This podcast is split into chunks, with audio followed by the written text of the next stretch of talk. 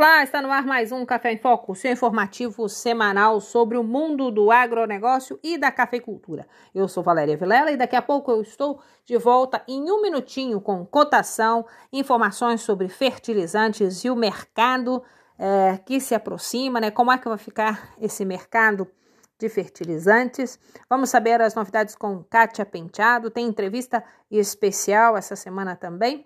E, claro, nós vamos estar dando um giro pelo que é notícia no mundo do agro. É um minutinho só, a gente está de no programa Agroresidência, teoria e prática andam juntas. Já são mais de 100 projetos em parceria com instituições de ensino de diversos estados. O secretário Márcio Cândido, do Ministério da Agricultura, conta as vantagens. O Agroresidência insere os jovens estudantes das ciências agrárias no ambiente real de trabalho. E isso proporciona o desenvolvimento de conhecimentos e habilidades necessários ao exercício profissional. Governo Federal. E a nossa entrevista especial deste sábado é com o presidente da Absolo. Ele vai falar um pouquinho para a gente sobre esse mercado pujante que está em constante evolução. A Absolo se reúne a cada dois anos é, para discutir e mostrar as novidades. Com a pandemia, né, essa, esse encontro ele ficou suspenso e retornou esse ano. O que a gente pode ver é, nessa conversa com o Clorialdo Levreiro, que é o presidente da Absolo, é exatamente como que o Brasil avançou nas questões do bio, dos biofertilizantes. Clorivaldo, explica para a gente então como que está a tendência é, mundial neste momento e o que, que o mercado brasileiro pode esperar. Eu sou Roberto, eu sou Roberto Leveiro, presidente, presidente do Conselho Deliberativo da Absol. É, a Absol é a Associação das Indústrias e Tecnologias em Nutrição Vegetal. É, quais são os benefícios da adoção das tecnologias do setor e os seus os resultados na performance da produção? As tecnologias representadas pela Absol, elas são hoje uma das mais adaptadas para a agricultura do clima tropical do Brasil. Então, nossas indústrias desenvolvem fórmulas e produtos que conseguem se ajustar dentro das necessidades de cada cultura, de cada especificidade de região, porque nós estamos falando de um país de dimensões é, geográficas, que contribuem com a redução de perdas, melhores no ganho de produtividade, ganho de efetividade e tornando as nossas, nossos agricultores mais competitivos, né, propiciando a, a possibilidade de uma produção mais sustentável, que é o que o mundo pede hoje. E quais transformações, tendências é, o fórum traz aí para o mercado? O nosso fórum tem por característica ser um fórum de bastante conteúdo técnico. Né? Então, nesses, como ele é bianual, nesses dois anos todos o desenvolvimento da indústria e agora muito em evidência as questões dos bios, bioativadores, bioestimulantes, enfim, biofertilizantes, eles vêm hoje como uma das maiores novidades, porque é um universo muito grande a ser explorado e pouco a pouco, assim, recentemente é, regulamentado. Então essas são as novidades que vêm muito de encontro, que estão aí na, na tendência mundial. Brasil pode ter uma crise de produção de alimentos por conta dessa, da dependência internacional de insumos? acho que a crise, ela, ela não só pela dependência, né, mas mais por outros fatores, nós estamos tendo bastante variações climáticas, o impacto do custo em algumas áreas da produção. Quando nós falamos, se fala muito em agricultura, se fala muito em commodities, mercado de exportação, grãos, mas a agricultura, quando se fala em mercado interno, não são essas que põem comida da nossa mesa. Então essas culturas, como as hortaliças, as fruticulturas, próprio leite, esses são segmentos que têm é, tido mais dificuldade em manter a mesma área de produção devido ao aumento do custo. Então, isso, isso existe um, um, certo risco de redução, elevação do custo. Dizer que isso vai, se vai gerar uma falta de, de alimento, eu acredito que não, mas vai haver assim, uma dificuldade maior e um custo maior para o consumidor final devido a essas dificuldades. Perfeito. Amanhã, para o evento, quais são os destaques? Amanhã nós temos a, a primeira parte falando sobre fertilizantes é, orgânicos, organominerais, e na segunda parte, na finalização, vamos falar mais sobre a, a gestão de, de, pessoas, né, com indústria, com pessoal do RH das indústrias falando sobre a capacitação de profissionais, e como nós temos um setor muito técnico, nós temos uma grande necessidade de capacitar os profissionais. Esse painel vai ser é, mediado pelo William Vac e logo na sequência o Condé vai finalizar falando um pouquinho sobre as grandes dificuldades dos líderes na gestão desses novos tempos. E esse foi o presidente da Absolo, direto do é, encontro da Absolo que aconteceu em Campinas recentemente, trazendo as informações para que você entenda qual é o futuro aí, o que vem pela frente, o que são as novidades e como a Absolo está trabalhando e é, levou as novidades durante esse seminário para os produtores. Mais informações você pode obter no site da Absolo, né? E lá tem toda a cobertura completa do evento. A gente vai para um rápido intervalinho e daqui a pouco tem mais notícia, mais informação e cotação do mundo do café para você. É só um minuto. Filho não se escolhe. O que se escolhe é amar. Mãe por adoção, a Tatiana Studart sabe bem disso. Por que, que na adoção, que também é um processo de filiação, de ser pai, de ser mãe, a gente vai colocar tantas barreiras?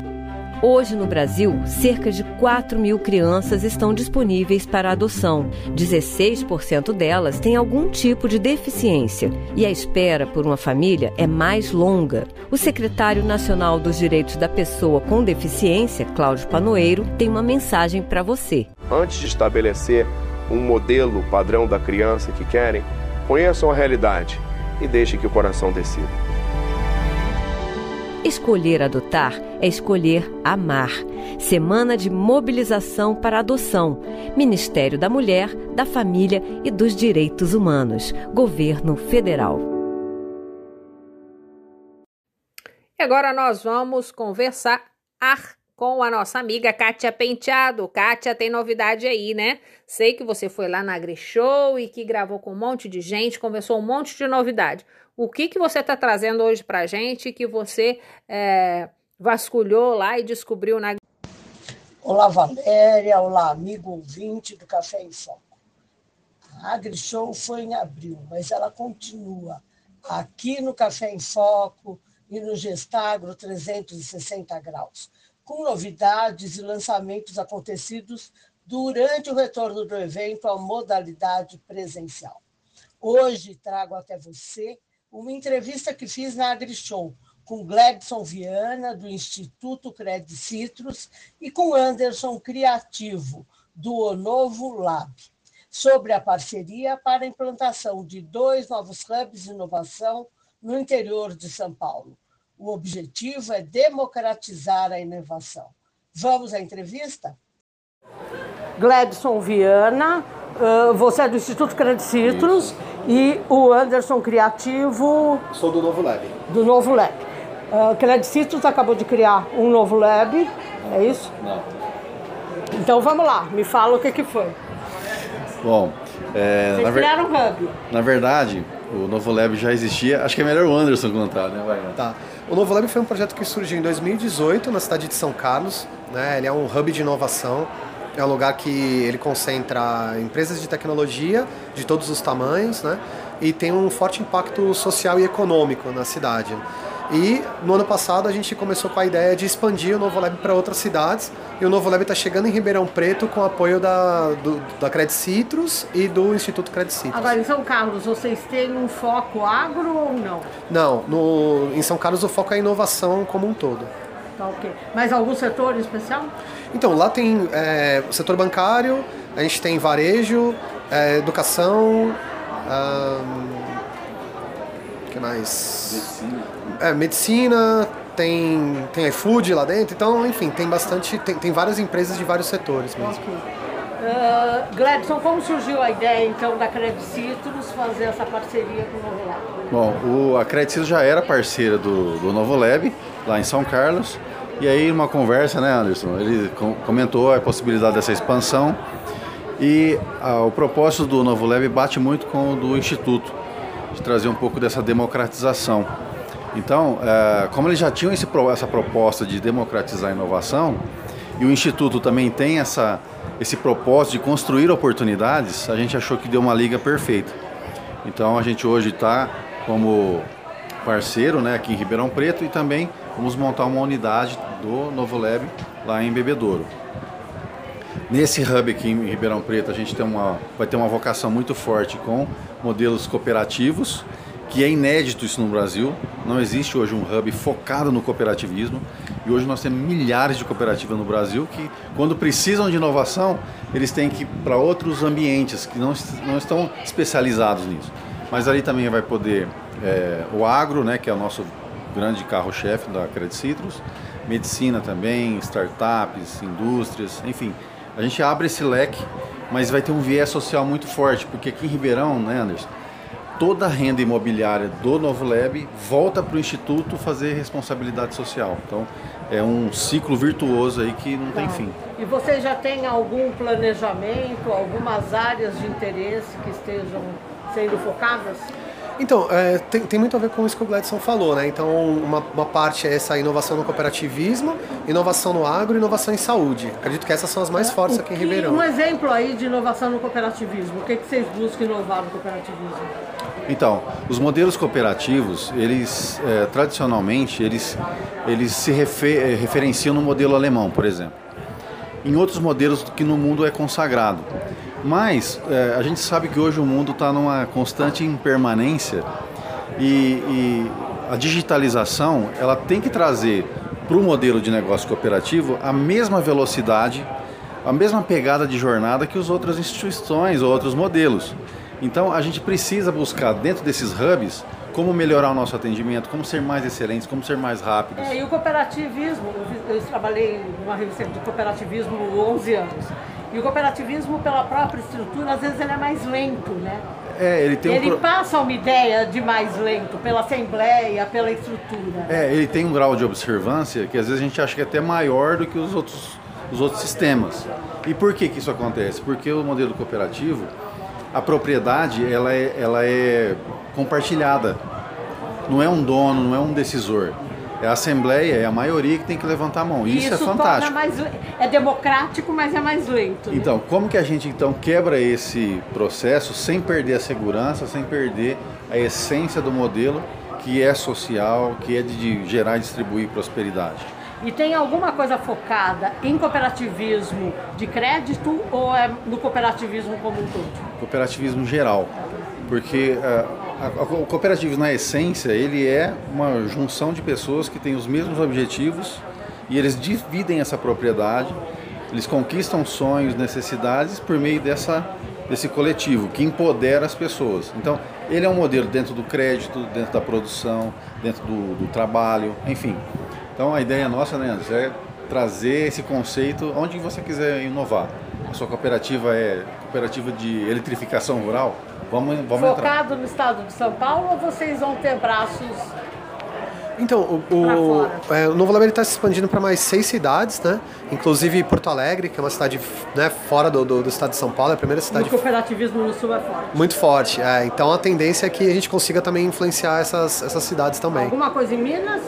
Por enquanto ainda não. A gente tentou um trabalho em Uberlândia, é, que é uma cidade que a gente vê que tem muito potencial, mas ainda não, não aconteceu. Eu pensei por causa da Cochupé, né? Maior cooperativa de cafeicultura do mundo, eu acho. É. Mas por enquanto ainda não, não, a gente não, não conseguiu avançar okay. em Minas.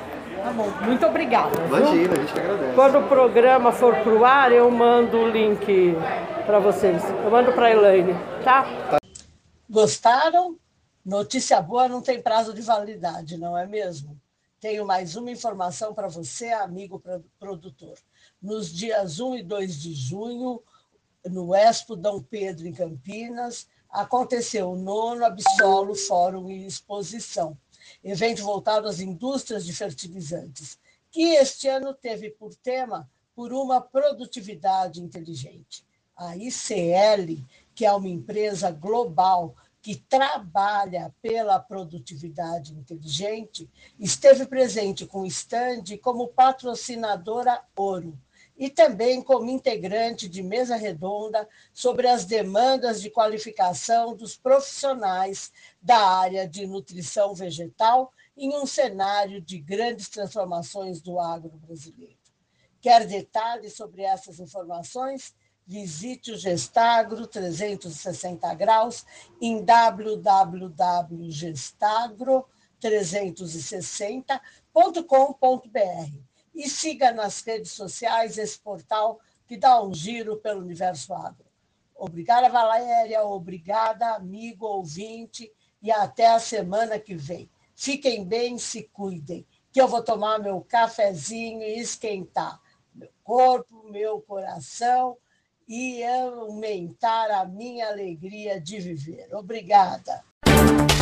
O governo federal começou a repassar quase 8 bilhões de reais a todos os estados e municípios brasileiros. O valor pode ser investido em educação, saúde e obras de infraestrutura.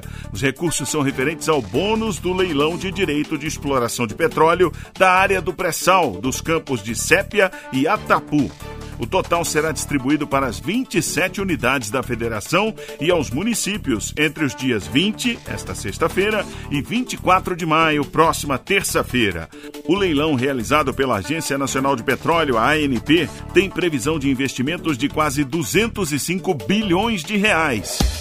Governo Federal. Vamos então à cotação do café arábica nesta semana. Tivemos aí o encontro dos cafés vulcânicos com rodada de negócio.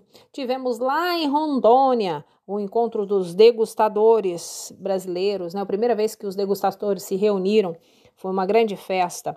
E também temos destaque aqui na região para o trabalho realizado pelo Sindicato Rural de Muzambinho, que tem feito uma parceria internacional internacional com a TIA Global, trazendo sustentabilidade também para os produtores do café. 4,5 fechou a semana em 1.268 em Guaxupé, 1.270 em Poços e 1.300 em Varginha no melhor preço. Cereja descascada fechando a semana em 1.415 em Guaxupé, 1.420 em Poços de Caldas e 1.440 no melhor preço em Varginha.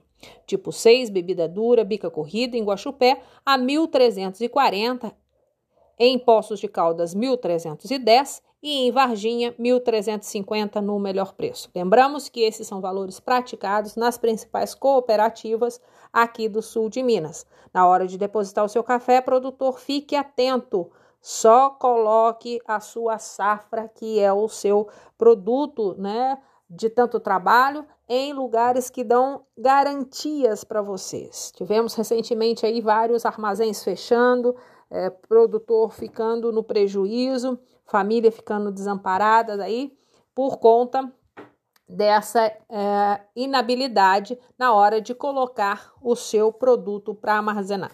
E a outra preocupação, né, que a gente está tendo aí é com essa reviravolta do clima. O produtor está muito apreensivo, principalmente com essa chuvinha que traz umidade desnecessária para o café que está no terreiro. Enquanto isso, a colheita avança em 13% no cinturão do Arábica aqui no sul de Minas. Muitos produtores pararam, né, interromperam a, a colheita por conta da grande porcentagem de cafés verdes. Então, nós seguimos aqui com é, o Café em Foco e daqui a pouquinho a gente tem mais informações para vocês. Todo mundo está com café no terreiro e o que importa é saber como vai ser a previsão para a próxima segunda-feira. Vamos à previsão do tempo? Previsão do tempo para esta segunda-feira, 13 de junho. Centro-Oeste. Cuiabá, em Mato Grosso, tem céu com poucas nuvens. A temperatura varia entre 13 e 27 graus. A umidade relativa do ar fica entre 40% e 80%. Campo Grande, no Mato Grosso do Sul, tem céu com poucas nuvens. A temperatura oscilando entre 6 e 24 graus. A umidade do ar varia entre 30% a 70%. Norte. Palmas, em Tocantins, tem nesta segunda-feira céu com muitas nuvens. A temperatura marcando entre 23 e 32 graus. A umidade relativa do ar fica em torno de 40 a 90%. Porto Velho, em Rondônia, tem céu com muitas nuvens. A temperatura é em torno de 16 e 30 graus. A umidade do ar fica entre 30 a 90%. Nordeste. Maceió, em Alagoas, apresenta nesta segunda-feira céu nublado com pancadas de chuvas isoladas. A temperatura indicando entre 21 e 28 graus. A umidade do ar fica entre 65 e 95%. Natal, no Rio Grande do Norte, tem céu com muitas nuvens com possibilidade de chuva isolada. A temperatura entre 22 e 30 graus. A umidade do ar oscila entre 65 a 95%. Sudeste. Rio de Janeiro tem céu com muitas nuvens com nevoeiro. A temperatura oscilando entre 12 e 20 graus. A umidade do ar é de 40 a 90%. São Paulo tem previsão de céu com muitas nuvens, com nevoeiro. Os termômetros marcam temperatura entre 6 e 17 graus. A umidade do ar gira em torno de 55 a 100%. Sul. Curitiba, no Paraná, tem previsão de céu com poucas nuvens, com possibilidade de geada. A temperatura mínima de 1 e máxima de 15 graus. A umidade do ar em torno de 50 a 100%. Florianópolis, em Santa Catarina, tem céu com muitas nuvens e nevoeiro. A temperatura mínima de 10 e máxima de 19 graus. A umidade do ar fica em torno de 50 a 85%. Porto Alegre, no Rio Grande do Sul, tem céu claro a parcialmente nublado, com possibilidade de geada. A temperatura estará variando entre 5 e 15 graus. A umidade relativa do ar oscila de 60 a 100%. Você ouviu a previsão do tempo para esta segunda-feira, 13 de junho de 2022 com informações do INMET, o Instituto Nacional de Meteorologia, da Rede Nacional de Rádio em Brasília, José Carlos Andrade. Previsão do tempo na Rede Nacional de Rádio. E esse foi o Café em Foco desta semana. Um abraço grande, fiquem com as bênçãos de Nossa Senhora do Café e até a semana que vem. Claro, de olho na meteorologia, porque vem chuva por aí. Momento Agro, o Ministério da Agricultura mais perto de você.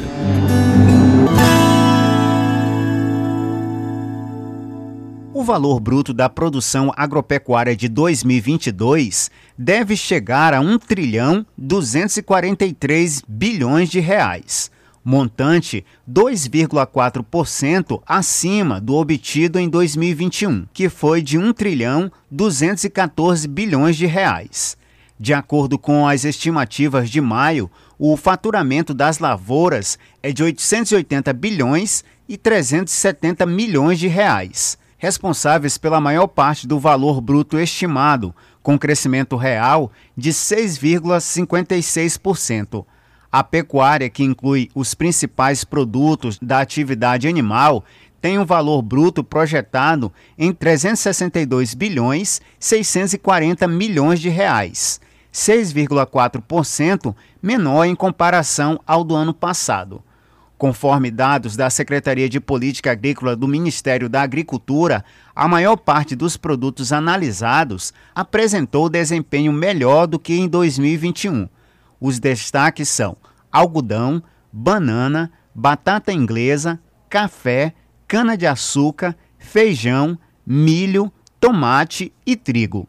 Os produtos em melhor posição são soja, milho, cana-de-açúcar, café e algodão. Juntos somam 59,7% do valor bruto de 2022. Entre os produtos com baixo desempenho estão arroz, cacau, laranja, soja e uva. O coordenador geral de políticas do Ministério da Agricultura, José Garcia Gasques, explicou que as variações climáticas ocorridas em algumas regiões do país afetaram alguns produtos. Um outro grupo menor, onde se incluem também alguns produtos que foram afetados pelas secas que afetaram este ano safra, e nós destacamos aqui o arroz, soja, laranja, uva e cacau tiveram um comportamento negativo este ano. Os resultados da pecuária têm sido impactados pela queda dos preços de bovinos, suínos e frango. Porém, os indicadores são positivos. Nota-se ainda na pecuária que o Mato Grosso lidera o abate de bovinos, com 16,1% da participação nacional, seguido por Mato Grosso do Sul, 11,3%, e São Paulo, com 11%. A Secretaria de Política Agrícola observa que os produtores receberam mais pelas vendas neste ano em relação a 2021. As maiores altas de preço dos produtos foram no algodão, batata inglesa, café arábica e banana. Entre os estados, Mato Grosso, São Paulo, Paraná, Minas Gerais e Goiás lideram o valor total do VBP, respondem por 63,2%. Para o Momento Agro de Brasília, Sérgio Pastor. Momento Agro. O Ministério da Agricultura mais perto de você.